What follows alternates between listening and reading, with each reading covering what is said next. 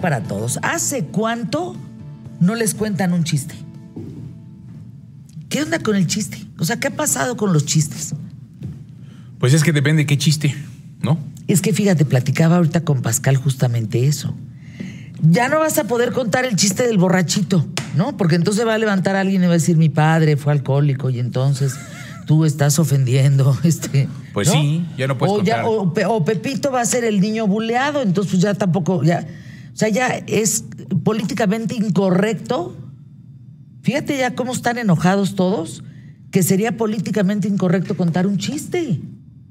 Pues Ay, un- no. es- eh, ya no puedes contar un chiste de gallegos, no puedes contar un chiste de borrachos. De gordos. No puedes contar un chiste de, de, de, De putas. de, ancianos. De ¿no? ancianos. No puedes, porque, bueno, de que No, puedes, de puedes, ¿no? Yo creo que más bien tiene que ser como No, el, el criterio con el público o con las personas con las que te reúnas y los platiques, ¿no? Porque sí, creo que el primer chiste que, eh, que podemos contar es el- el chiste de que todo el mundo somos muy sentidos, ¿no? O sea, Pero oigan, yo me acuerdo que contaba unos chistes buenísimos. Me acuerdo de tardes en mi casa, reuniones con unos chistes maravillosos, unas carcajadas eternas. ¡Qué divertido! ¿Por qué? Imagínense pensar que el chiste esté en desuso. ahora, ahora parte del chiste se Uy, volvió no. meme, ¿no? Pero, a ver, lo que platicábamos ayer con Wikichava. O sea, de todo lo que haces en tu celular del scroll este que le vas pase y pase y pase, eh, ¿qué es lo que verdaderamente te da risa? ¿Tú con qué te ríes en redes? Pues con algunos memes. ¿Tú, Santiago? Yo la verdad tengo un, un- un humor muy negro. Muy, ¿Ah, sí? muy negro. Pero es políticamente incorrecto. Exacto. Sí, Uy, no, pues entonces, Entonces cuidado. porque no te- exacto, porque si te ríes de la tragedia del otro, no, pues peor tantito. Sí, yo, lo he dicho, de yo verdad. lo he dicho varias veces. Creo que las personas tienen que aprenderse a reír de, sí- o sea, de ellos mismos para que las demás personas se rían de él y él se ría con ellos. Sí, no pasa nada. Mira, el otro día, eh, por las cuestiones eh, de chamba que tengo que hacer, estaba yo viendo unos videos de los polivoces, ¿no? Para cortar unos, unos extractos y verlos, ¿no? Y me estaba riendo mucho con los polivoces. Pero muchas de las cosas que decían los polivoces se volvían misóginas o machistas o, dis- o- o es que discriminativas. o lo sea. y, y- y lo que dices es, es muy chistoso. O sea, por ejemplo, la Galloma Fabas pegándole a Juan Garrison y diciéndole, muchachito, apareció usted barrena parada. ¿No? Uh, o sea, si alguien le- Marrana parada, no, entonces, bueno, imagínate no, si lo bueno. dices ahora. Hay un, ¿te acuerdas de eh, que hacían la imitación de Agustín Barrios Gómez? Sí, claro. ¿no? ¿no? De- y hay una en donde dice 1975, año internacional de la mujer. ¿Se imagina usted a una secretaria, a, este, a una secretaria de la Defensa Nacional, mujer? ¿Cómo se resolverían los problemas? A cachetadas. Eso lo dices ahorita. No, pues no. Y se vuelve una Pero maraña. de veras ya no vamos a poder contar chistes de nada, pero ni de prostitutas, pero ni de homosexuales, pero ni de borrachitos, pero Pepito sería el niño más buleado en la faz de la O el tierra. buleador. O el buleador. Y la maestra de Pepito, ahí te encargo. Sí, Le claro. caerían los derechos humanos. Encima, ¿no? La Comisión Nacional de Derechos Sí, Humanos. exacto. De Pepito tú eres un tarado, ¿no? Porque además, ¿por qué Pepito y no Pepita? Ándale. ¿No? ¿Por qué tú te metes? ah, No, bueno, es más, yo te diría, oigan, ¿por qué Pepito no Pepita? ¿En, o, en o qué momento caímos Pepite. en todo esto? Pepite. Pepite. ¿Mm? ¿Con qué derecho tú Ay, ya. determinas que sea Pepito o Pepita cuando puede ser O sea, Pepite? Eres, estás haciendo ¿Qué discriminación? ¿En qué momento nos pasó eso? ¿En qué momento pasó? Tú no, no, no has sufrido eso. Porque tampoco viviste como la era del chiste, pero. ¿O sí? Es que yo tengo la fortuna de tener un, un familiar que la verdad tiene una creatividad para los chistes. Y yo no soy una persona justo que se ofenda. No, nada yo por lo parecido, al contrario. Yo soy una persona que, que está a favor del hecho de reírse de uno mismo. Es, es bonito, es sano. ¿Por qué andar preocupado todo el tiempo de qué dice la gente o de qué se ríe? Bueno, ¿y ¿te sabes chistes? Bueno, Sí me sé chistes, pero No, no. Sí, no son que- aptos para, No, para las 11 de la para mañana. las 11 de la mañana. ¿Tú te sabes chistes? Pues sí, también me hice un buen de chistes, pero pues ese es el problema. ¿Qué, qué chiste cuentas? Que no se sientan ofendidos. Yo sé que hay una gran parte que no, no se va a ofender, pero también sí creo que hay otra, quizá, minoría o minoríe o minorío que se vaya a ofender. Entonces, Híjole, pero es que, ¿saben qué? Yo creo que no podemos vivir así. Perdónenme, no, sin ofender a nadie. Creo que tenemos que al- aligerar más la carga. Y pensar que de verdad, cuando yo te quiera mentar la madre, te la miento de frente y nos rompemos la bocota. Pero no pienses que todo es una ofensa. Porque si no, estamos siendo de un cristal tan, tan, pues, que, que importa la forma y el fondo no se resuelve. es como, por ejemplo, lo que platicaban la- ayer, por ejemplo, de los gordos. Y decían, es que un gordo, gordo. Entonces empiezan a, a- comentar del gordo. Y si tú dices un chiste del gordo, entonces es, eres gordofóbico. Y entonces terminas diciendo, no, es que este- este Emilio es Pero que- gordofóbico. pero ahí está la- lo que dice Santiago. O sea, ese gordo, yo, yo conozco gordos que tú le dices, estás hecho un gordo y, y- y no sienten ofensa. No, no, no entran en este drama terrible social de eres una gordofóbica. No. Tiene mucho No, que ver la autoestima, ahorita que ¿no? estaban hablando de esto, vi un video, justo lo estaba checando, eh, de, una, de una señora en la marcha de las mujeres que agarra un megáfono, señora que mide ¿Megáfono? cuatro. Megáfono, Sí, ¿no? megáfono, megáfono. Ah, sí, la cosa esa con la que hablas. sí. Que mide 7 por 7 y se avienta el comentario de que la cultura de las dietas es, es violencia patriarcal. Ah, Así la señora. Ay, Santiago. la No, sí. Así No, la les señora. pongo el video, vean.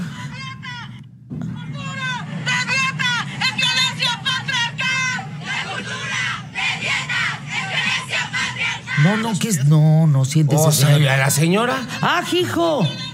No, pues pudo hacer The Whale. ¿Qué va? No, que- Pero esto tiene que ver justo con eso. patriarcal. Porque creen La que. cultura de dietas. Porque ellos creen que es parte de los estereotipos, ¿no? O sea, osa. Osa, dice. Sí, exacto. Oigan, hay que aligerarnos. Hay que reírnos más, hay que apapacharnos más. ¿Cómo que la dieta de la... No, hombre.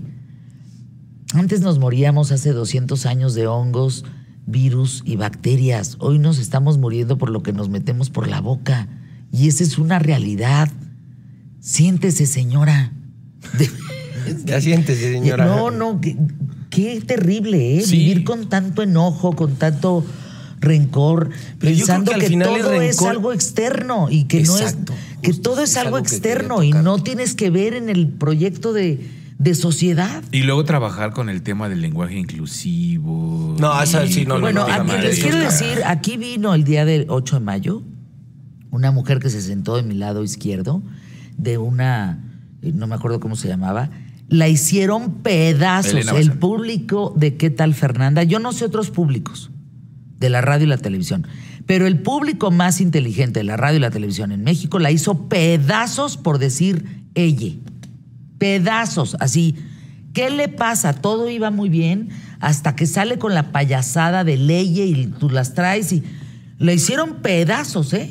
La dejaron de escuchar, se voltearon con la chava otra que estaba de mi Lucy. lado derecho, con Lucy, y la dejaron de escuchar, les cayó en la punta de la panza. Sí. Pero volvemos también a esta parte. Ella, eh, o ella, tiene todo el derecho de, de- de- de hablar o no decir o u opinar como quiera. Entonces estamos en medio de esas dos cosas. O sea, cuando tú dices yo no estoy de acuerdo con Fernanda, entonces se me van encima porque yo estoy en desacuerdo con Fernanda. Y cuando digo, bueno, estoy de acuerdo con Fernanda, entonces se me van encima porque estoy de acuerdo con Fernanda. Entonces dices, espérenme. Creo Sí, que es lo que le dicen a Gonzalo. Claro, es que como es tu jefa, perdón, cuando Gonzalo y yo discutimos, discutimos en serio. Cuando estamos de acuerdo, estamos de acuerdo en serio. Así es. Porque aquí es un programa, la característica creo que más importante de este programa es que nos guste o no, siempre vamos a dar una opinión. Aquí se sabe que estamos a favor del aborto. Aquí se sabe, bueno, por lo menos yo, que estoy a favor del aborto. Aquí se sabe que estoy a favor de la democracia. Se sabe que me gusta un país laico, en donde no se meta la iglesia a tomar decisiones políticas. Todo eso es una postura. Así es. ¿no? Esteban Arce y yo tenemos posturas distintas, nos respetamos profundamente. Podemos platicar el tema con un respeto Y tenemos posturas distintas. Él no está a favor del aborto. Entonces, qué bueno que puedas encontrar en la misma, en el mismo grupo, pues una variedad de espacios en donde si tú no estás a favor del aborto, estás con Esteban Arce. Totalmente. Si tú estás a favor del aborto, estás con Fernanda Familiar. Pero no por eso el hecho de privarte de escuchar la opinión externa. Exacto, no, y no pasa nada. O sea, ¿qué tan testarudo tienes que decir? Eh, no, bueno, es que eh, de eso se trata. Fíjate cómo empezamos a platicar de que los chistes van en desuso, porque pues ahora dices, hablas del borrachito, que me acordé de un chiste de un borrachito, por cierto, de dos borrachitos, y ahora se va a levantar alguien y te va a decir, es que mi papá es alcohólico, no te metas con los borrachos. Bolas. Sí, sí, sí. O sea, creo que eso nos ha eh, hecho de, de piel muy sensible. Y luego mucho Pero se no creo abona que desde, los, desde distintos frentes. Y eso todavía nos lleva a que nos volvamos todavía más sensibles. Híjole, yo no, Y- yo nos no creo que confrontemos abone a más. nada, ¿eh? De verdad, discúlpenme. Llevo muchos años trabajando en medios de comunicación, muchos, muchos, muchos años, y no creo que abone a nada. O sea, abona al enojo, abona a la, a la distancia, a la separación, a pensar que por decir con un lenguaje inclusivo solucionemos las reglas jurídicas, las reformas. apoya a, la a división en lugar de a la unión. pues, no nos une. O sea, porque Desde si el tú momento- no aceptas cómo hablo, por ejemplo, yo acepto que tú hablas con ella, yo no quiero hablar con ella, ¿ok? Yo quiero hablar con los artículos y con las Como tú palabras dices, como todo. normales. Bueno, no normales, no quiero que se me vayan encima, pero Ya se te fueron, ¿eh? Con eso de que Ya. normales o no normales, seguros. Ya me dijiste normal. ¿Ya viste? Entonces ya nos dijiste anormal. es, es que es, es- es- A lo que voy Cuatro, es- a lo que tres, voy es- no, dos, o sea- anuncios QTF, empezamos.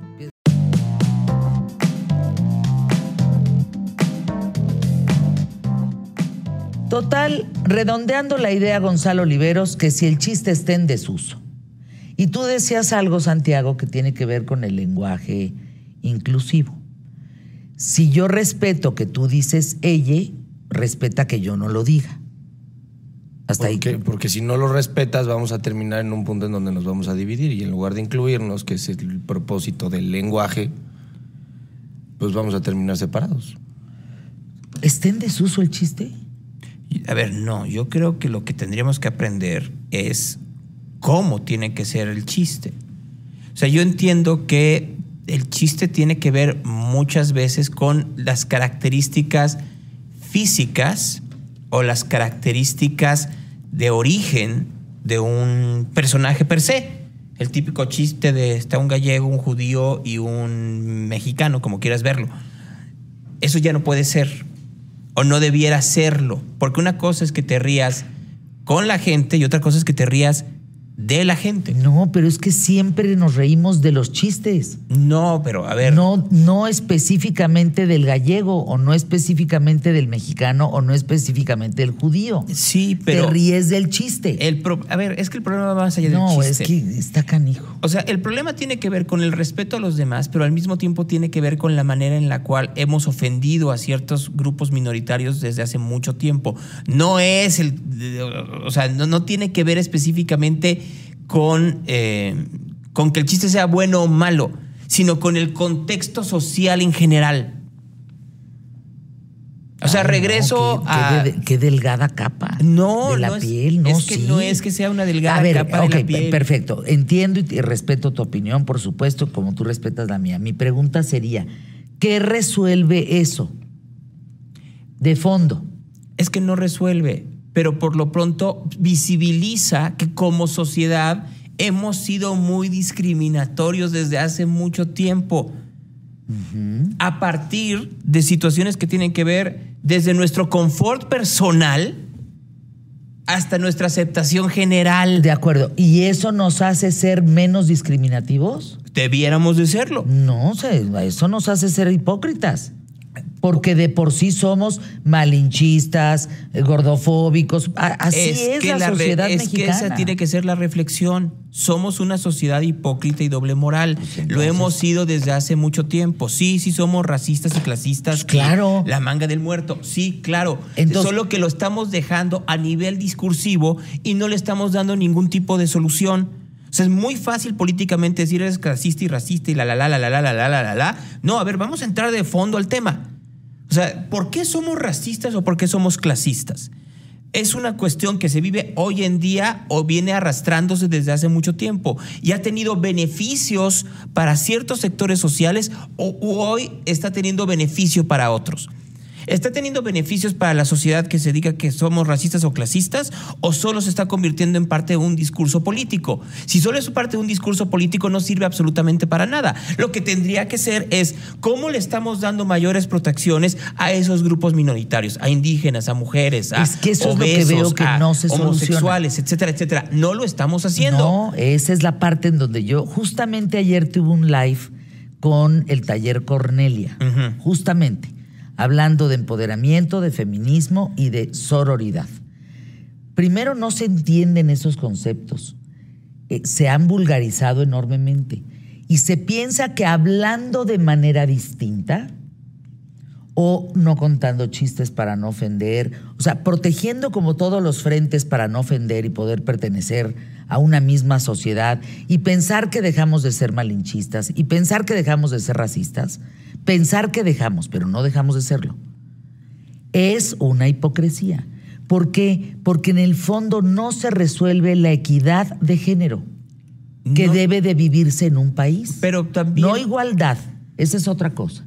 Equidad de género, que ese ella, Sí. nada más con el hecho de decirle ella, esté tan incluido socialmente que tenga la misma oportunidad de trabajo que yo, que tenga la misma oportunidad de salud, que tenga la misma oportunidad de educación, que tenga la misma oportunidad de propiedad Pero privada, si no empiezas, etcétera, si no etcétera, empiezas etcétera. con el reconocimiento, mínimo con el reconocimiento, entonces no estamos ni siquiera avanzando. O sea, y ese es el problema. Estamos más preocupados, fíjate, y en eso estoy de acuerdo Pues es que contigo. claro, en si se dice la forma. él, ella o ella, que en realidad que se dé el- Claro. que se dé el paraguas necesario Eso es lo que para tiene que todo estar el mundo tenga las mismas Y posibilidades entonces, y oportunidades. Claro. Los sueldos que sean los mismos para Claro. un hombre o una mujer, sin import, porque ya si empezamos el hombre cis, no sé qué. No, a ver, para cualquier mujer y para cualquier hombre. Exacto. Porque saben que si nada más nos quedamos en la forma, el fondo lo estamos pateando. Y en algo estoy de acuerdo con Santiago, que decía hace un momento. Cuando tú solamente ves la forma de hablar y no resuelves el fondo, lo que acabas haciendo es separando. Sí, pero es que Polarizando, en la forma encabronando a la en la gente. forma Perdón. ya empiezas a ver el fondo, ese es el punto. No Hay- se está viendo, Gonzalo. No, creo que sí. O sea, sí creo que hay una parte en donde estoy contigo, de acuerdo contigo que tendríamos que saltárnosla. No es cierto. Tienes Yo que no comenzar veo- con la forma para que entonces empiece a analizar el fondo. Yo- Ni perdóname, siquiera yo hemos no- encontrado el camino para ello. Es que yo no veo más contratación de ellas. Yo no veo más posibilidades para la comunidad LGBTQ No lo veo. Porque lo estamos dejando a nivel discursivo. Exacto. Pero lo estamos dejando a nivel discursivo porque así conviene a ciertos, a, a ciertos parámetros de la sociedad. Cuando es. A ver, a ver. Vamos, te lo voy a poner así. Ahí viene, estaba viendo ayer, está bien bonito lo que van a hacer en el Pride, ¿no? Y entonces va a estar todo mundo, ¿no? Todo mundo. ¿Ha habido avances? Sí. ¿Los necesarios? No. ¿Qué ha habido? A ver, pues, por lo pronto ya puedes anunciar el Pride, ya con eso. Pero me parece una mentada de Claro que, lo es. el avance. Por supuesto, Fernanda, porque determina efectivamente la, la marcha del orgullo LGBTTTQ más y siguen las mismas condiciones. ¿Cómo? Pero ese me es- voy, esa es la me voy para atrás, madre. Fernanda. Fue hace una semana la manifestación multitudinaria de mujeres en todo el país en donde cantaban a Vivir Quintana y entonces hablaban y entonces no sé qué, etcétera, etcétera, etcétera. Yo no me voy a meter en si la manifestación del próximo sábado hay vallas o no hay vallas, eso es secundario. Las mujeres regresaron a sus casas y al día siguiente volvieron a lavar los platos. Al día siguiente Pues es lo que te volvieron a ser no acosadas sé, por sus vecinos. Al día siguiente Ah, no tuvieron sé, sueldos menores que no los aparecieron las desaparecidas. A eso me refiero. Pero- hay un grito de parte de la sociedad de decir, aquí estamos, existimos, todos necesitamos seguridad. Y se acaba, la- Todos y se acaba ne- el grito y la misma sociedad sigue discriminando a las mismas. Exactamente. O sea, no es una cuestión política, es una Exactamente. cuestión social. Y no la vamos a cambiar hasta que sea muy insistente es que, que, la eso justicia tiene que cambiarse. Claro, la justicia no está volteando a ver que las manifestaciones en México de la comunidad como de las mujeres cada vez son más grandes, cada vez hay más sociedad. Pero no es una cuestión de justicia. Mira, te doy un ejemplo claro. Es que no hay justicia No. para. Si tú llegas a un ministerio público en condiciones de, de golpes y yo llego, a mí me va del carajo, a ti no. Espérame un momento. Perdóname. Me voy a ir un paso atrás. Ahí existe la famosa ley Olimpia, ¿no? Claro. Esta ley en donde dice que no se tienen que, que, eh, que se tienen que compartir fotografías o videos de contenido íntimo sin la debida autorización de la persona que estuvo ahí, ¿no? Bueno, a ver.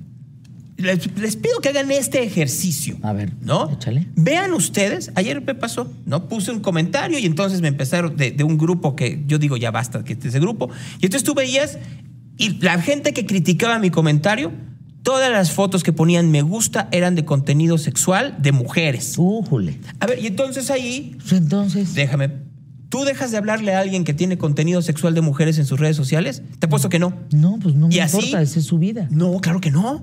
Esa es Si su tú, vida. tienes, si tú tienes, o sea, si tú eres un hombre o mujer y tienes compartiendo contenido sexual no autorizado. Ah, no, no, claro que no se vuelve mi amigo. No sería Pero mi ahí- amigo y tampoco lo seguiría. Pero ahí están. ¿Y cuántos no, No siguen así?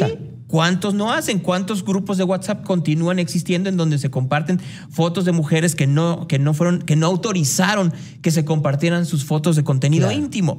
Y no tiene que ver o con sea que la ley Olimpia pues está bien en el escrito. Claro, ¿por qué? Pues, claro. Porque todos decimos de frente, sí, qué bueno que, que se fortalezca el derecho de las mujeres, pero por detrás, hipócritamente, seguimos sobajándolas Claro. y seguimos convirtiéndolas en un ar- artículo de, de intercambio para saciar deseos o, o gustos. Entonces, Pues ¿para qué que hablamos les- de leyes? es lo que si les es- digo. Si, si estamos todavía Exacto. más atrás como sociedad. Yo también creo eso. Porque me llama mucho la atención que algo que nos generaba diversión, que era algo padre, inocente, bonito, que era contar chistes pelados o lo que, que ya no, que están en desuso porque pues estás ofendiendo al otro. Válgame.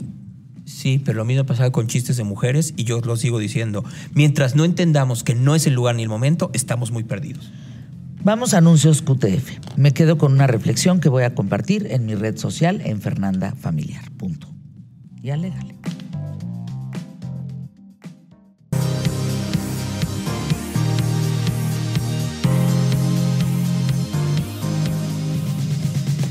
Ay, mi querido Emilio Valles Vidrio, es jueves y llegó el momento de contar tu historia, la historia de Emilio Valles Vidrio. Qué gusto saludarte, bienvenido. It's a Mexican Pink. Mira, A ver. es A una, ver. es una gran historia y hoy justo queda como anillo al dedo. Este hombre que, eh, que tenemos que reconocer que fue pintor, que fue ilustrador, que fue caricaturista, que fue eh, cartelista, diseñador, maestro universitario y que se hizo prácticamente solo, se hizo en el campo, se hizo al aire libre porque como él decía, los grandes artistas hacen al aire libre. Este hombre al que me refiero, que nació en Osuluama, Veracruz, el 28 de abril de 1918, Ramón Valdiosera. Quizá para muchos no le suene el nombre, pero aquí va su historia. Él era hijo de un general de Emiliano Zapata, se llamaba Ramón Buenaventura Valdiosera Ruiz y era nada más y nada menos que el brazo derecho de Emiliano Zapata, que desafortunadamente es asesinado muy joven y también, bueno, eh, Ramón se queda huérfano de padre desde muy, desde muy pequeño, pero eso no lo impide el que empiece a buscar parte de sus sueños, que era precisamente hacer historietas, dibujar, iluminar, este, hacer diseños. Y es así como empieza precisamente eh, haciendo dibujos para estrenarse con algunas historietas ilustradas como El Diamante Negro de Fumanchu en 1935, el semanario Paquín, dirige dos populares publicaciones de este tipo, El Chamaco Chico y Pepín. Y bueno, empieza a tener realmente un gran éxito como ilustrador, como dibujante, como caricaturista. Pero a principios de 1940 incursiona ya en las fotonovelas con su revista Pocardiaces y al mismo tiempo realiza portadas para revista de revistas. Y es como se empieza a meter en otro mundo, en otro género, en otra dimensión que más allá de hacer caricaturas o ilustraciones empieza a meterse en un asunto eh, en estas revistas de revistas eh, en el tema de la moda, de lo que había, de lo que pasaba, del, del carácter social y el jet set mexicano y todo este asunto de la década de 1940. Resulta que un día Valdiosera llega, asiste a una exposición en donde está Frida Kahlo y la ve sentada con su falda mexicana de huipil teguano, rea- eh, pues rodeada de muchas mujeres vestidas muy a la moda europea y con accesorios de diseñadores connotados. Es en ese momento cuando ve a Frida Kahlo que decide hacer algo por la moda mexicana.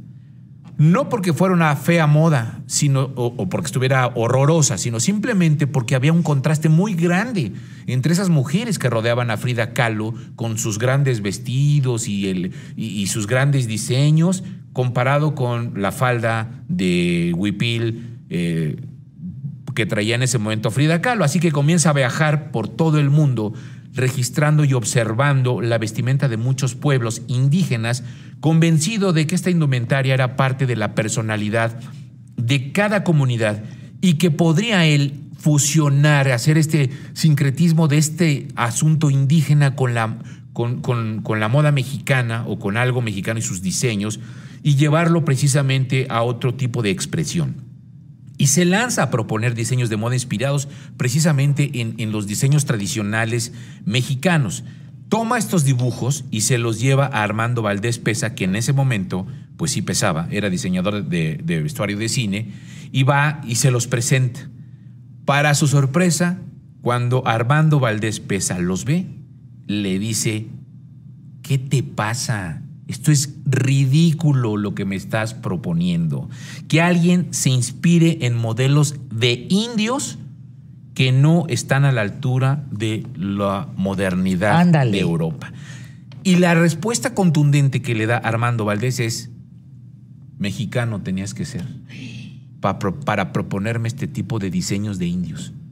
No, no, no, no. ¿Qué tal? Entonces es cuando Ramón Valdiosera decide buscar a un amigo suyo que estaba, que era el director de Bellas Artes, para solicitarle un espacio y entonces hacer un- un- una pasarela y demostrar que sus, pues, sus diseños podrían tener algún peso y efectivamente le, ayudan, le, dan un salón, el Juventino Rosas, para 100 butacas, que es un pequeño foro, y ahí es donde hace su primera pasarela. A través de estos bocetos y sus dibujos estilizados, expresa lo que él tenía como impacto de la moda de los indígenas o de las vestimentas indígenas con la moda de ese momento, la combina, la fusiona, y entonces empieza a presentar una nueva forma de digamos, estos diseños mexicanos.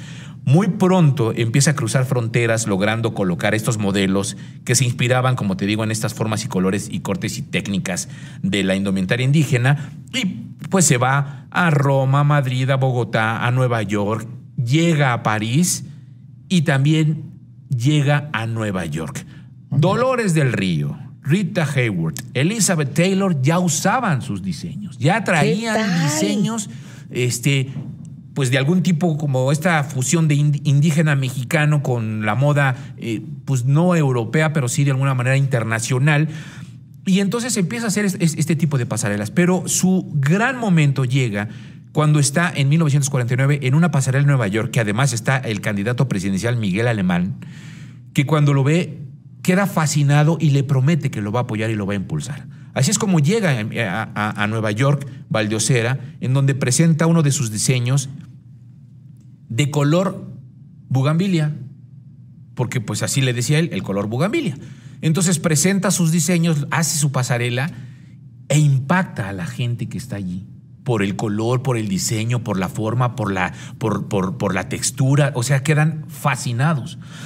Entre, este, entre estos eh, asistentes hay una periodista, una muy reconocida periodista que se llama Perla Meste, que era una crítica de moda en Nueva York, y se le acerca y le dice, oiga, maestro, ¿y este color tan pintoresco? Claro. ¿Cuál es? Tan alegre, tan bonito. ¿Qué, qué es?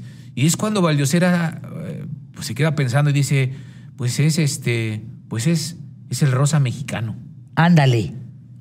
Tómala, Barbón. Es el momento Toma la barbón, dice. que el mundo conoce el rosa mexicano y se institucionaliza. Por autonomacia, el rosa se vuelve mexicano. Y entonces todos los diseñadores a través de sus nuevos diseños, valga la redundancia, en Europa, en América, en eh, París, en Francia, en París, Francia, en, en Colombia, en Bogotá, en Nueva York, en Estados Unidos, en todos lados empiezan a generar el rosa mexicano porque empieza a tomar un significado y empieza a hacer este vestuario algo más allá de simples modelos de indígenas. Empieza a ser toda una, una identidad de, de, de, de Valdiosera. Y bueno, pues a, a raíz de eso, como él siempre quiso, pues entonces empiezan a llamarlo para que participara en películas, en vestuarios de películas, de obras de teatro, en pasarelas, en diseños, Ándale. presentando colecciones, presentando una serie de cosas que se vuelve prácticamente un boom. Y es en 1959 cuando instituye o abre el Museo de la Moda en la calle de Varsovia. Nada más y nada menos que dónde? En la zona rosa. Y entonces es El rosa mexicano se vuelve una cosa Valdiosera hace honor a su apellido porque se vuelve el dios de la moda mexicana combinada, fusionando este asunto de la comunidad indígena, de lo que eran los pueblos. Este, ¿Sabes por qué le pusieron zona rosa? Se la pone, se pone este nombre, se lo pone Noldi Sherek. Es un suizo que viene a vivir a México y que desarrolla muchas obras, mucha construcción, como el Mauna Loa, como el Focolare, etcétera, etcétera. Y él le pone rosa porque roja era de prostitutas y para roja. México era muy difícil entender que fuera una zona roja, ¿no? Porque estaba entre la mitad de allá, donde vendían las cosas de comida y, ya, y la mitad donde estaba la ciudad.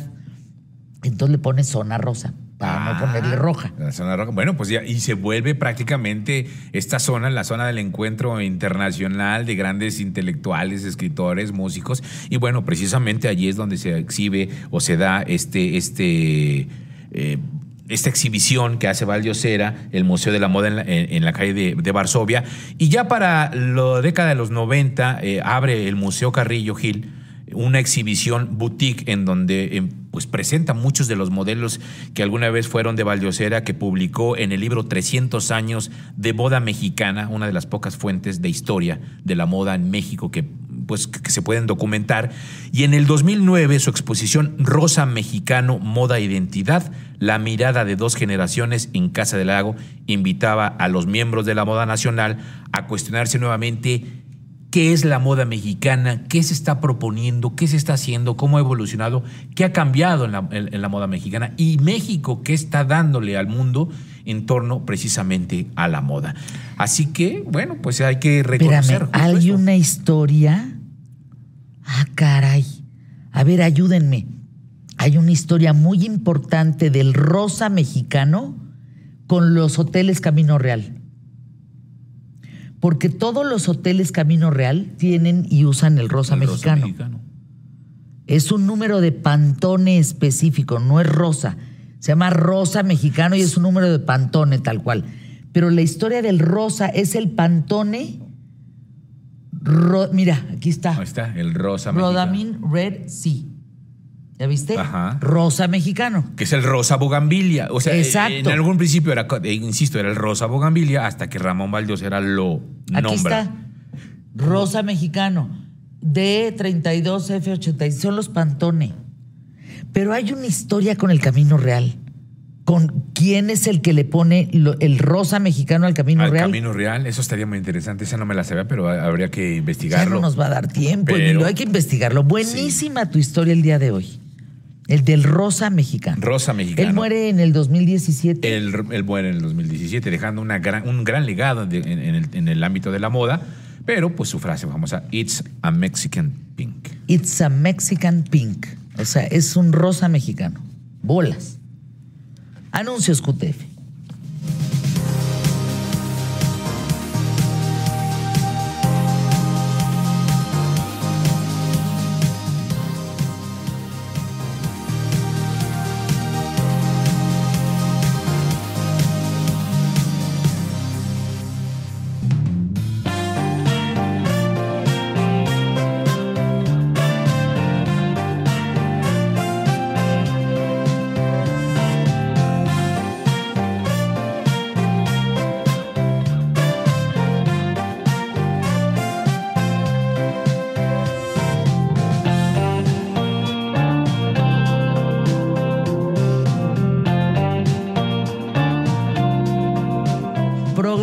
Con manteles largos, con telas largas. No con manteles, con telas largas, sin duda alguna, el día de hoy. Quiero saludar con inmenso cariño y admiración a Uriel Santana. Yo contigo voy a hacer otro programa, Uriel. Era hermosa. Porque la verdad es que tienes un mundo de cosas que contarnos, pero no solo de ti, de tu vida, de, de tu sacarte adelante, de tus experiencias, de la fotografía en México. Qué bárbaro, eres una, un referente muy importante, Uriel. Muchas gracias, mi Fer. Pues yo creo que más bien trabajo mucho, me encanta lo que hago y me encanta conocer gente interesante e importante que tengan cosas que decir.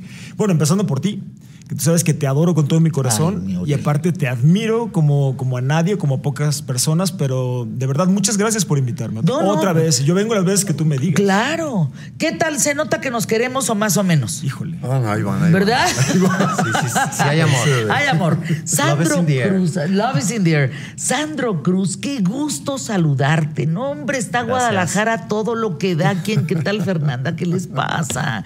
Licenciado en Comercio Internacional, inició como modelo profesional, diseñador de modas, conductor de radio y televisión con segmentos de moda y estilo. Toda una referencia en la moda en México, Sandro Cruz. ¿Cómo estás? Gracias, muy contento, muy, muy agradecido de estar por aquí, eh, además en compañía de Uriel, Jorge y pues en este cosa, programa que, que somos fans, nos declaramos Ay, fans ¿de tuyos, veras? pero por Ay, supuesto. qué buen gusto tienen, Sandro. Qué bueno, qué bueno. qué maravilla. Desde luego que sí. Y bueno, Jorge Lupercio, más de 40 años en el medio del modelaje, coordinación de eventos, diseño de ropa, pero también asesor de imagen, además de ser cofundador de la agencia de modelos Maniquí en Guadalajara. Jorge, bienvenido, otro referente en México. O sea que aquí es un programa, se los dije, de telas largas. Así es. ¿Sí o no? Oye, talento pues muy tapatío. contento. Talento tapatío y el todo. ¿Qué tal? Aquí es el, él dijo ta- el Tapatío Power. El, día que, El Tapateo Power Pues está sí, aquí. Así le vamos a llamar al, al- al team. Tapateo Power. Así es de que, oye, pues para nosotros es un honor estar contigo. Siempre te hemos seguido. Gracias, Nos sentimos no, de verdad que de veras, muy felices de estar contigo, eh, haberte tenido en esta presentación Sí. hace unos días, que hayas hablado del libro ya, porque mucha gente nos lo dijo. Sí. Te escucha medio mundo. Tenemos una lista de salúdenosla, saluda. No, pues no se va a poder. Ay, qué adorado. No, pues a todos un beso en la frente. ¿No? ¿Verdad? Con mucho Que cariño y a ver. todas también. A ver, tuve esta fortuna de recibir este libro, gracias a ustedes, gracias Uriel, y me quedé helada primero de lechura del libro. Porque tú no puedes hablar de la industria, de la historia de la industria contemporánea de moda en Guadalajara en los recientes 40, 60 años, yo ya no sé ni cuántos, y tener un libro pues que digas, ay, pues tú las traes, ahí está medio pinchurriento. No, no, no, no, no, no. El libro es digno de esta historia contemporánea de la moda. que, que fue lo que me pasó Qué a mí, Fer. Cuando yo vi el libro, yo me quedé sorprendido de verdad, y lo, he- lo he dicho mil veces y lo voy a seguir diciendo. Me quedé sorprendido del trabajo que, que hicieron, de, o sea, espectacular, de todo lo que no sabía, que yo pensaba que yo ya sabía muchas cosas, no sabía nada de la moda en, en Jalisco, al final de cuentas. Es padrísimo, de verdad que todo el mundo lo tiene que tener. Yo nada más les digo una cosa para ya dejarlos hablar y que nos platiquen de este tema. Yo tengo una biblioteca en mi casa con joyas.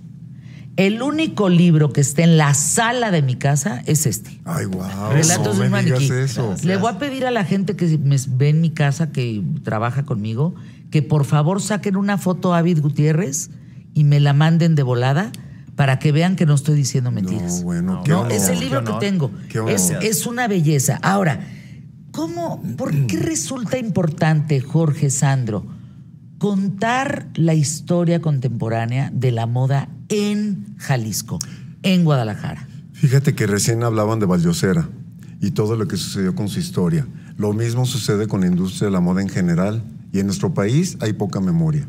Y si no tenemos estos documentos, se pierden. Ya se fue un Manuel Méndez, un Enrique Martínez, tantos, tantos, tantos diseñadores extraordinarios. Y en Jalisco hemos tenido unas grandes estrellas también dentro de todo lo que es el ámbito de la moda.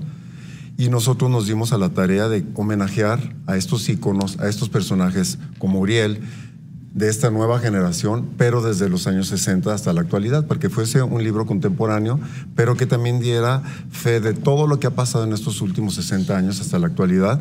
Se vea el desarrollo de la industria y todo lo que Jalisco le ha aportado a la industria nacional e internacionalmente, porque muchos de estos personajes, así como Uriel, les pasa a todos. Este también es de Jalisco, este también es de Guadalajara, este empezó en Jalisco, porque no nada más son gente de Jalisco, iniciaron o se transformaron a través de algo que haya tenido que ver con Guadalajara o Jalisco. Lo que a mí me llamó la atención el día de la presentación del libro, Sandro, Relatos de un maniquí, fue que ustedes, al unirse, no sabían que todos eran de Jalisco, de Guadalajara. Empezando por Uriel. Bueno, ellos no sabían que yo era de Guadalajara. ¿Cómo, Con Uriel? estos ojazos que tengo, carajo. Tan guapo, con estos ojazos, Ah, tan no, la echado para adelante. La percha sí la tenía de tapatío. Jalisciense sí lo La percha de tapatío sí la tiene, ¿verdad? Sí, total. Eh, pues la verdad es que justamente es, eh, este libro eh, trata de, de ponerle la cara y el nombre a quién es quién eh, dentro de esta industria, ¿no? Y sobre todo eh, tratar de documentar la historia de lo que ha sucedido. Empezamos con un esbozo de los 50 hasta la actualidad, eh, donde se va por décadas, se va hablando, se va pues haciendo esta lista de personajes destacados que han estado justamente haciendo su trabajo y pues eh, presentando con toda su energía y toda su buena intención eh, dentro de cada una de estas décadas. Y, y, pues algunos eh, están aún vigentes, otros lamentablemente ya no están con nosotros, otros han transformado en muchas otras cosas como artistas plásticos que incluso están este incluidos en el libro o en el caso de Uriel, por ejemplo, fue fotografía. El libro está lleno de imágenes, hay mucha, hay muchísima eh, historia incluso de- del camino de la fotografía durante estas décadas. Hay eh, también otra lectura que se puede hacer con todos los artistas invitados eh, plásticos que han hecho ilustraciones, ¿no? Tenemos este, varios nombres ahí y bueno, ¿qué más te digo? ¿Es un documento? Jorge, dirías finalmente que Relatos de un maniquí, historia contemporánea de la industria de la moda en Guadalajara, Jalisco, es ya un documento? Yo diría que un legado. Y lo digo con mucho orgullo porque nosotros nos asesoramos con muchísima gente, como tú ya te diste cuenta, plumas importantísimas que nos dieron su visión acerca de Guadalajara. No nada más de Jalisco, sino fuera de. Está una Ana Fusoni, está Beatriz Bastarrica, que es una persona que está encargada de todo lo que tiene que ver con la, con la indumentaria en México, es española. Tenemos a Fernando Toledo, tenemos a eh, Elena Malet. Hay tanta gente que, que cooperó para que este libro tuviese ese peso. Eduardo Díaz Barraza, Luis Enrique Bolívar, eh, tantos, Rubén Díaz, las ilustraciones, por ejemplo, que también tienen esto que mencionaba Sandro, desde un Ricardo Santana, una Lila Dip, Patti Sánchez Aife, que son artistas que hacen hiperrealismo, Liken, que es un español que vive en Jalisco, que tiene obra por todo el mundo. Todos están incluidos aquí. Está Ricardo Luébanos, que es de estos nuevos talentos en Jalisco.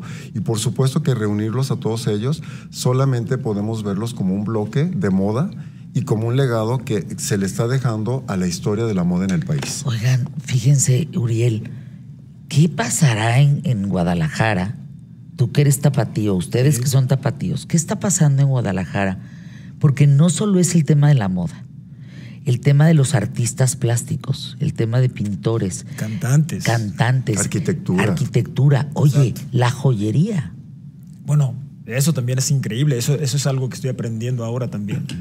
Yo no sabía que la, que la gran parte de la joyería más importante 70% de la es- joyería en México viene de Guadalajara, Sí, y el tequila que me dices. Y, y todo. Bueno, la parte turística, o sea, la zona tequilera, el ir a tequila, eh, La gastronomía. la gastronomía. ¿Qué- Tú como tapatío, ¿qué estás viendo? ¿Qué, qué- Mira, qué- yo- yo qué estoy- ves en tu pueblo, pues? No, obviamente yo estoy percibiendo un fenómeno.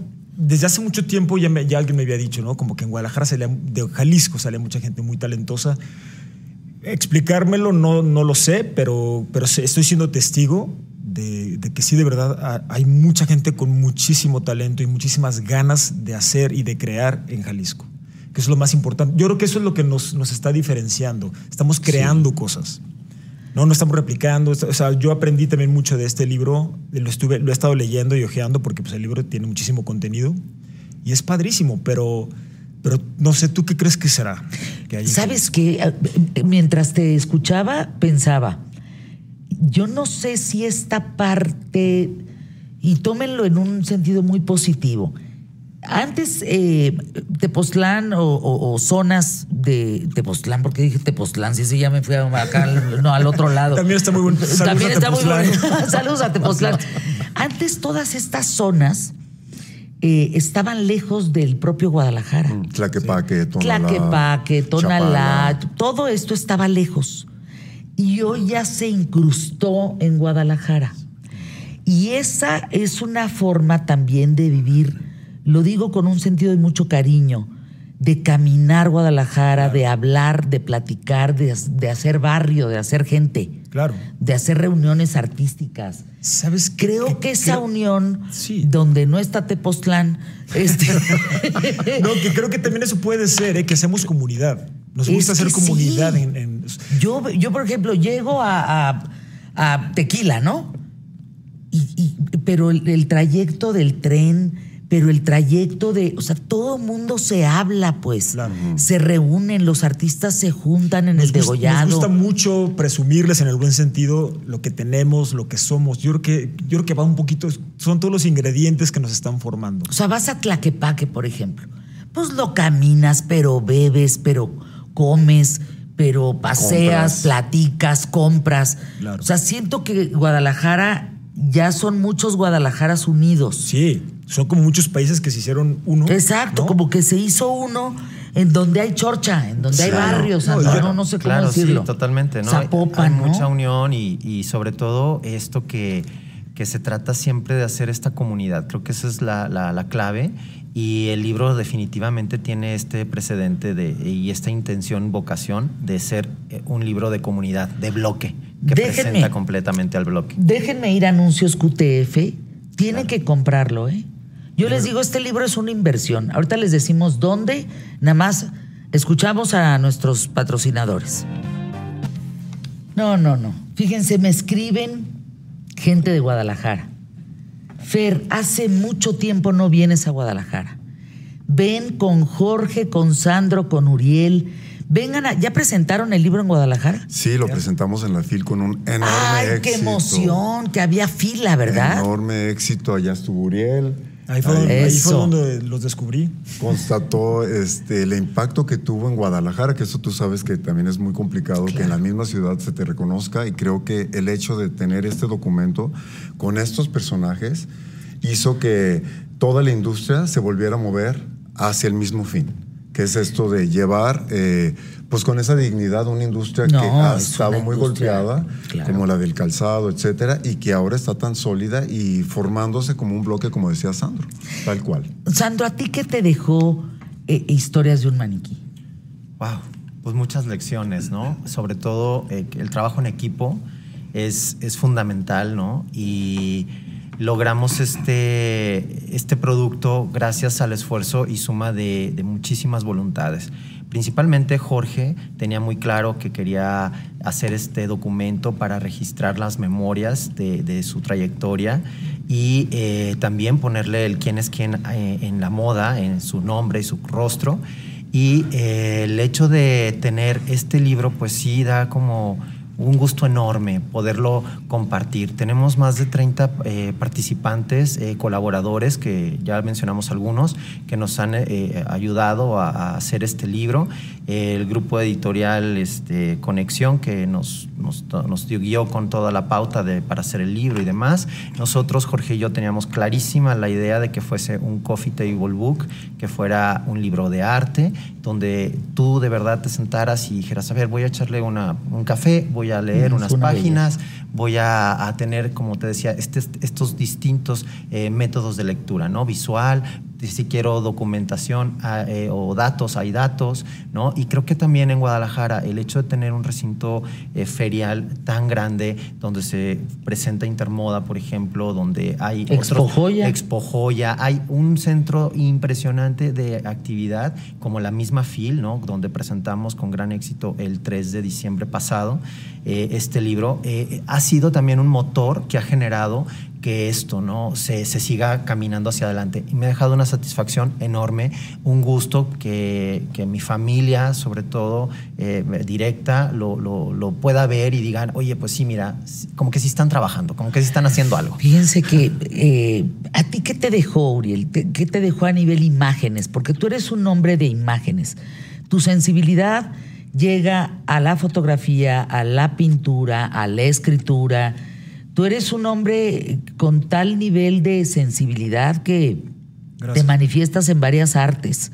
Eso es bien bonito en ti. Para ti un libro como este, Historias de un maniquí, a nivel visual, ¿qué te representa? Mira, sobre todo que me di cuenta que hay una gran historia detrás de los que estamos ahora. ¿Sabes? O sea, si yo he llegado a, a donde he estado, yo, por fin pude darme cuenta quiénes eran los que estaban, los que vienen eh, atrás, que abrieron el camino. Entonces, es padrísimo porque yo, ya, yo, ya- yo empecé en un lugar donde ya había una, una cierta industria de la moda, donde ya había Claro. eh, estructurado una agencia de modelos, fotógrafos, todo, pero, pero enterarme de quiénes, de- o ver las caras de quienes hicieron todo ese trabajo para que nosotros ya pudiéramos desarrollarnos es increíble. Y al final de cuentas, ver todas esas, esas imágenes, te das cuenta que el arte no tiene caducidad. Hay unas imágenes increíbles de hace 30, 40 años, impresionantes. Y sobre todo darme cuenta que, que la moda nos da identidad, aún a los que no nos dediquemos a la moda, a, a todo un pueblo, nos da identidad la moda. Nos da un marco histórico de muchas cosas. Es impresionante cómo es el reflejo de una sociedad año con año. Es, es- es- es bien interesante y todo está en el libro. Lo he estado leyendo y digo, wow. ¿En dónde podemos comprarlo? Eh, ¿Saben qué? ¿En dónde podemos invertir en este libro? Sí, eh, y además hacer una mención muy importante que no es solo para la gente de la moda. Porque este es Ah, un no, libro no, pues yo qué tengo que ver histórico. con la moda, hombre, nada. Ah, pues, ¿cómo? No, Excuse bueno, echando tiro, pero, pero no, este es un, les digo, ya me mandaron la foto, ya pidieron la foto que les pedí de mi casa, de la sala, en donde el único libro que tengo es este de historias de un maniquí. Wow. Pues muy honrados otra vez. Fíjate que este libro es para cualquiera, exactamente. Es histórico, es social, es cultural, eh, tiene mucho que ver con todo lo que el mexicano en sí hace y nosotros lo tenemos a la venta en, en Guadalajara, en el Hotel Villagans, que te mandan un beso, que tu flaquiguapo siempre se, se queda ahí con ellos, me dijo Sally. Por cierto, Ángel. eh, hablando, perdón que te interrumpa, hablando de cosas positivas en Guadalajara, de actos creativos, el 212 RMX, ese festival que hizo Gonzalo Oliveros en Guadalajara, es otro tema Sí. importantísimo para Guadalajara y para México. Es cierto, también. Sí. Reunió por primera vez a grupos con la gente en las calles, cientos de miles de personas, pacíficamente escuchando música. Así es. Sí. ¡Wow! Perdón, te Pues interrumpí sí. con lo No, de está bien. Estamos entonces en el Hotel Villagans en Guadalajara, en albergue transitorio de Julio y Renata Franco, en la Galería Carlos Fuentes del Centro eh, Universitario de la UDG. Y aquí en la Ciudad de México estamos en la Colonia Condesa, en Flora Lounge, en la galería, que está en Michoacán, esquina con Nuevo León. Y directamente por teléfono al 5571 69 8703 con Eduardo Velázquez. Él está en la Ciudad de los Deportes para tener diferentes puntos de venta y también nos pueden seguir directamente a nosotros en Instagram, Relatos de un Maniquí. Ahí estamos constantemente hablando de dónde nos estamos presentando. Hemos estado en muchas universidades. Vamos a tener una presentación el 20 de abril. Están todos invitados ¿En dónde, a partir del 20 de abril en el Museo del Periodismo en Guadalajara. Vamos a tener una experiencia con vestidos, con zapatos, con fotografías y esto va a durar por lo menos un mes. Vamos a tener esa experiencia de que no nada más sea el libro, sino que tengas también acercamiento con los, muchos de los íconos que aparecen en este libro, pero también con las piezas que están dentro del mismo y que eventualmente va a ser un acercamiento más eh, claro, digamos, del trabajo, eh, ya sea de joyería, te decía, de bolsos, de, de zapatos, de vestidos, mismas fotografías, música, videos. Por ahí salieron los Lupercio, que era este grupo en el cual nosotros empezamos a, fin- a mediados de los 70 fines, y tú ves esos videos, imagínate los, los desfiles que hacíamos con coreografías en No, esos no, tiempos, lo que ha evolucionado ahora, No, nosotros mismos nos reímos, ¿no? Porque era divertido y sigue siendo la moda muy divertida. Preguntas del público.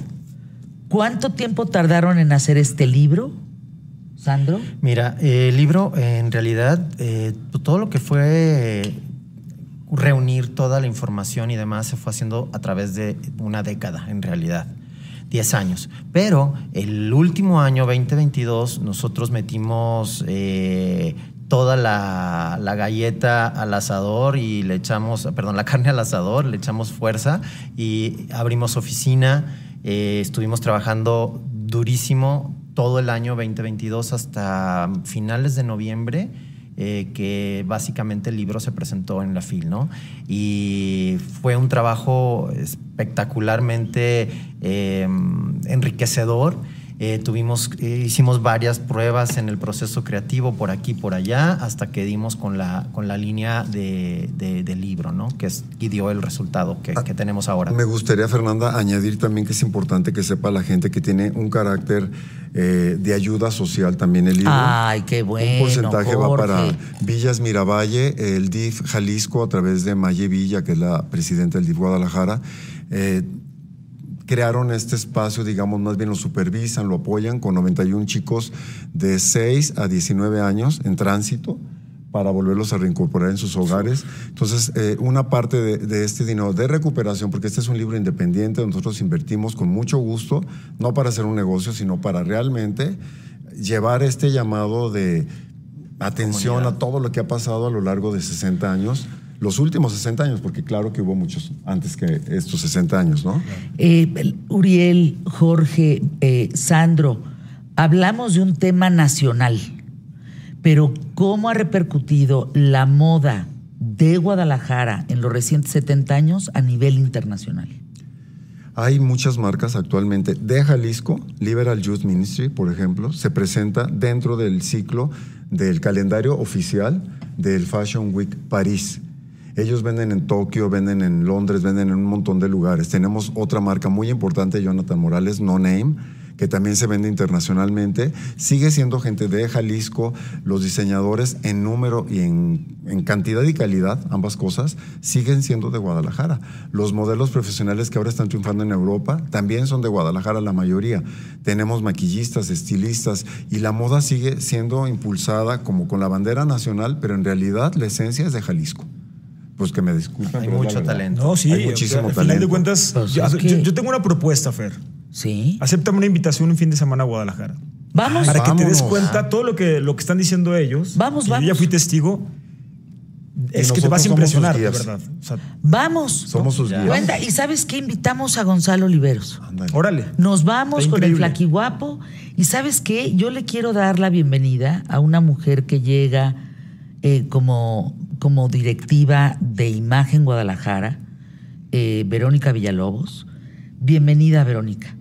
Mira, es bien importante Guadalajara para el espacio de ¿Qué tal, Fernanda? No saben la cantidad de gente que nos escuchan y que nos quieren. Espero que nos lleves a visitar Guadalajara, Verónica, muchísimo.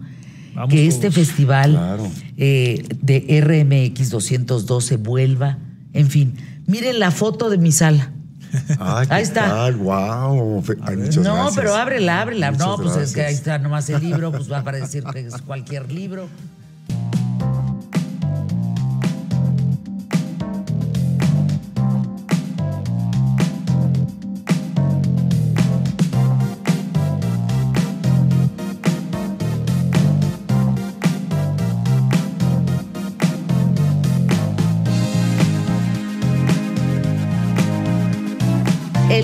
Cupra Paddle Tour Imagen 2022 fue un éxito. Así es que viene el 2023. Inician en Ciudad de México del 23 al 26 de marzo en el Club de Paddle Contra Pared. Así es que inscríbete en www.cupra-paddletourimagen.mx o llama al 222 346 56 59. Cupra Padel Tour, imagen 2023. Ahora sí, después de quién sabe cuántas horas, por fin llega la foto que les voy a mandar en este momento, en donde es que lo que prometo lo cumplo, pues si no queda uno de bocón. ¿Están de acuerdo o no? Sí. Pues ¿Cómo va el programa, Emilio? Muy bien, gracias a las personas que se han comunicado con nosotros, porque nos escriben, que les encanta el programa, por supuesto, pero pues, saludando nada más rapidísimo a algunos que nos están pues escribiendo y que nos retuitean y que opinan. Gracias, gracias de verdad por, por todo eso, ¿no? Bueno, pues ya estamos, ya está lo de Cupra, ya estoy mandando estas imágenes para que vean que no es cuento, porque lo que uno dice lo tiene que comprobar, porque eso es congruencia y eso es credibilidad. Y entonces ahí está la imagen en donde de la biblioteca que hay en mi casa, el único libro que tengo en la sala es este de relatos de un maniquí, que es una joya, ¿eh? Historias de un maniquí, relatos de un maniquí. Bueno, Santiago Bissell de tres en tres. Antes de ir con Santiago rápidamente, Pato, tú me escuchas en Colima. Tu hermano el guapo se acaba de ir, Uriel Santana. Me dijo, mira Fernanda, porque además somos vecinos, dejo de ir caminando a tu casa si tú no le mandas un beso a mi hermana hermosa. Entonces, Pato, no nomás te mando un beso, porque si no ya no me va a hablar tu hermano. Te invito a que vengas a mi casa caminando con él el día que tú quieras. Ahora, tendrás que venir de Colima. Pues ni modo. O si él va, pues quien quita y yo me le pego y nos vamos a Colima. Y transmitimos desde allá. Y transmitimos desde allá. Bueno, ándale, Santiago Bissell de tres en tres. Cuéntame, ¿cómo estás? Bien, muy contento porque hoy, hoy no se nos fue el tiempo, la verdad, en puro chisme. Entonces, hoy, hoy les traje una canción que ayer quería recomendar. La verdad, estoy encantado de la vida porque es un artista que a mí me encanta. Es un artista que dio un paso por los ochentas muy importante. Es un artista que se llama Peter Cetera, ¿ok? Es un artista que nace en 1944 en Illinois, Chicago. Y es un artista que desde muy pequeño empieza a demostrar sus habilidades en la guitarra. Pero su papá no sé por qué razón decide darle un acordeón. Cosa que yo no entiendo. Pero con él... Y la sonrisa, me encanta. ¿Ya viste tu sonrisa en la tele? Qué bonita. Mira, mira, mira. Entonces le da un acordeón y luego. Le da un acordeón, cosa que no entiendo por qué. Con el tiempo Peter crece y agarra el bajo. Es el instrumento que lo va a acompañar el resto de su carrera musical. Peter Cetera es muy reconocido por su paso en la banda Chicago. Banda que está en, está en, está en, ¿cómo se llama esto? Está en vigencia desde 1967, el año en el que tú naciste, hasta 1985. Es una banda que tiene éxitos increíbles, éxitos mundiales. Por ejemplo, Hard to Say I'm Sorry. buena qué bonito. O You're My Inspiration. Pero en fin, hoy no me quiero enfocar porque en la banda Chicago, porque yo creo que eso fue tema ya de otro de tres en tres, que claramente pueden ir a checar en Spotify, porque ya recomendamos justamente la canción de Hard to Say I'm Sorry, entonces no me quiero enfocar en la banda, me quiero enfocar más en el artista, porque después de que acaba el trayecto de Chicago, Peter Cetera decide lanzarse de solista decide en 1986 lanzar un disco que se llama Solitude, en donde hay básicamente dos éxitos muy importantes. El primero es eh, Next Time I Fall in Love y la canción que voy a recomendar hoy. Los 80 son una época en donde se llenó de melodías, de diferentes experimentos de música, música muy bonita. Muchas de esas canciones fueron a llegar hasta brillar en Hollywood, salieron en películas muy importantes. Este es el caso de esta canción. Esta canción es el soundtrack y es muy importante en la película de Karate Kid 2 de Rafael Macchio. Todos lo conocemos. La grulla y todo el tema. y hace la grulla. Para quien esté en la radio, y hace la grulla. Pero la historia en realidad es que este cuate escribe esta canción con su ex eh, prometida, su ex esposa y su productor para Rocky 4. Pero la canción no llega a salir en Rocky 4 y vuelve a escribir algunas partes de la canción y la lanza directo para Karate Kid 2. Para todos ustedes que ya quizás sepan qué canción es, pues les doy una estrellita desde aquí. Y para, eso, para los que no sepan, pues aquí estoy yo para recomendárselas. Entonces, pues hoy les traje Glory of Love de mi querido Peter Cetera.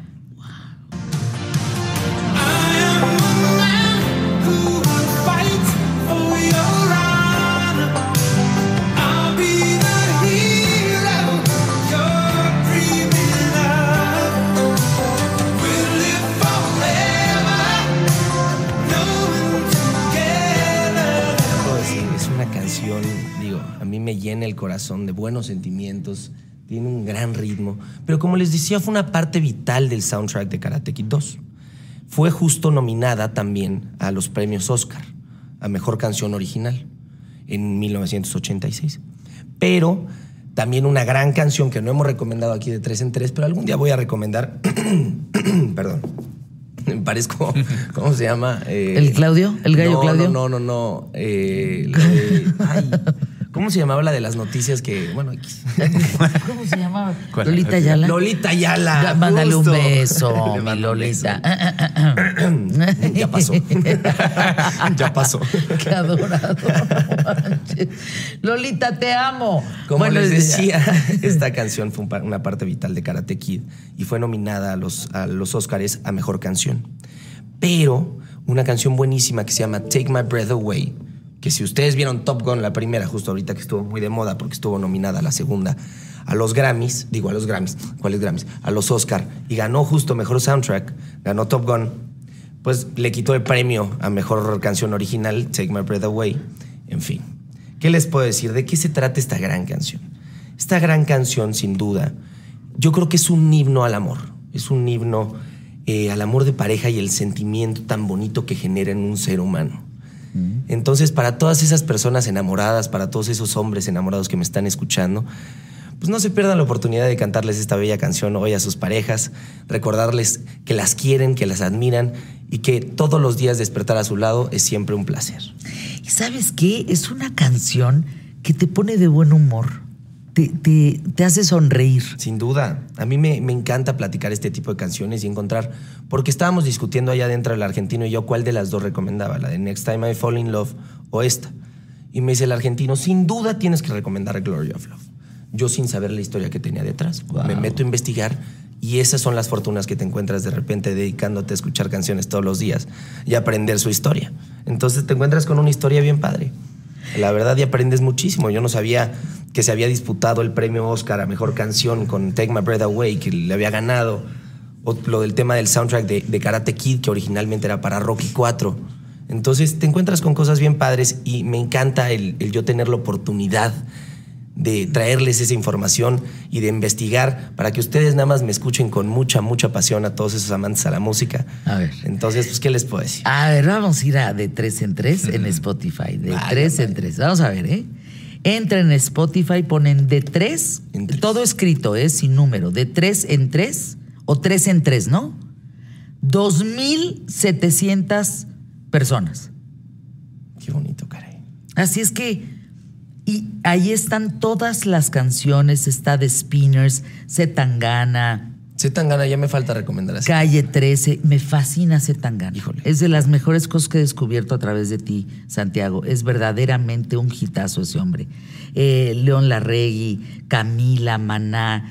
Es una gran playlist que ustedes pueden disfrutar sin duda alguna en compañía de un buen tequilita, de una copita de vino, Una de una familiar. pachanga, una comida, un asado. Ay. ¿No se les antoja? Ay, qué rico. Claro. Lástima que no sea viernes. bueno, pero es jueves Pero de aguachile. de- Literal, A hoy es jueves de aguachile. arráncate con no el traje aguachile. película porque hoy quería discutir que de tres en tres está rindiendo frutos.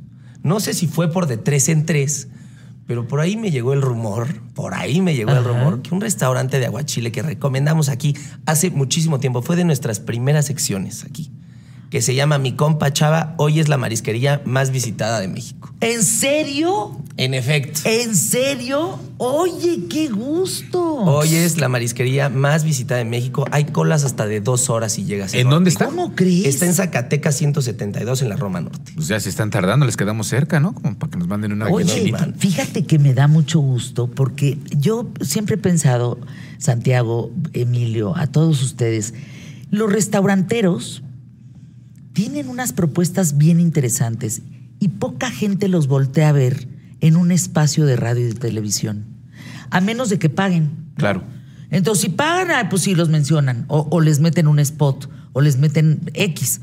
Nosotros lo hemos hecho por calidad de los restaurantes. gusto y también. por Yo gusto. creo que- y oye, que menciones a, a- mi compa Chava y que reviente de para bien y que se formen filas Digo, para no entrar. sé si fue, yo me estoy haciendo la idea de que fue por de tres Pues, en ¿cómo tres. no? Claro, pero- pues, sí. Pero sí, hoy en día es la marisquería más visitada y yo la recomendé hace muchísimo tiempo cuando todavía no tenía el éxito que tiene hoy en día. Y me da mucho gusto porque yo creo que uno de los placeres más grandes del humano es comer rico. ¿Estamos de acuerdo? Claro. Comer rico. Justamente de tres en tres yo creo que está basado en una sección del placer humano. Exacto. No hay un placer humano más bonito que sentarte a escuchar una buena canción con gente que quieres, sentarte en tu sala con, una, con un bol de palomitas, a ver una gran película, o sentarte en un restaurante con gente que quieres y disfrutar de una gran comida. De tres en tres, la sección del placer. Bola. Qué bonito. Bolas, Emilio. Esa- ese, ese es buen eslogan, ¿eh? Sí, ¿sabes La qué? Sí, ponle, ponle ese eslogan. Sí. Sí, claro. Antes de que te lo vuelen. Antes Vamos a hacer, lo- mejor vamos a hacer una encuesta en Instagram. ¿Les late? Para que me vayan a ver a mis redes sociales. Entonces, ¿qué- ¿cómo le pondrían con el placer? Por- vamos a hacer una votación, vamos a poner una encuesta en mis historias, en mis publicaciones, para que vayan corriendo. y El me placer de y tres me en pongan tres, no. ¿Cuál sería el gran eslogan de, de tres en tres? El eslogan, pero con el placer. Bueno, vamos a pensarle. Tú y yo somos buenos para eso. Sí, sí.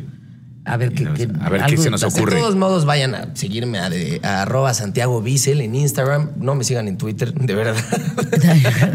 Bueno. Soy un desastre en Twitter. Nos vamos. Yo me quedo con todo el programa. Increíble, con esta sección que acabamos de escuchar, con relatos de un maniquí y con ustedes, el público más importante de la radio y la televisión en México. A continuación, Sea como sea, Paco, sea. aquí en imagen.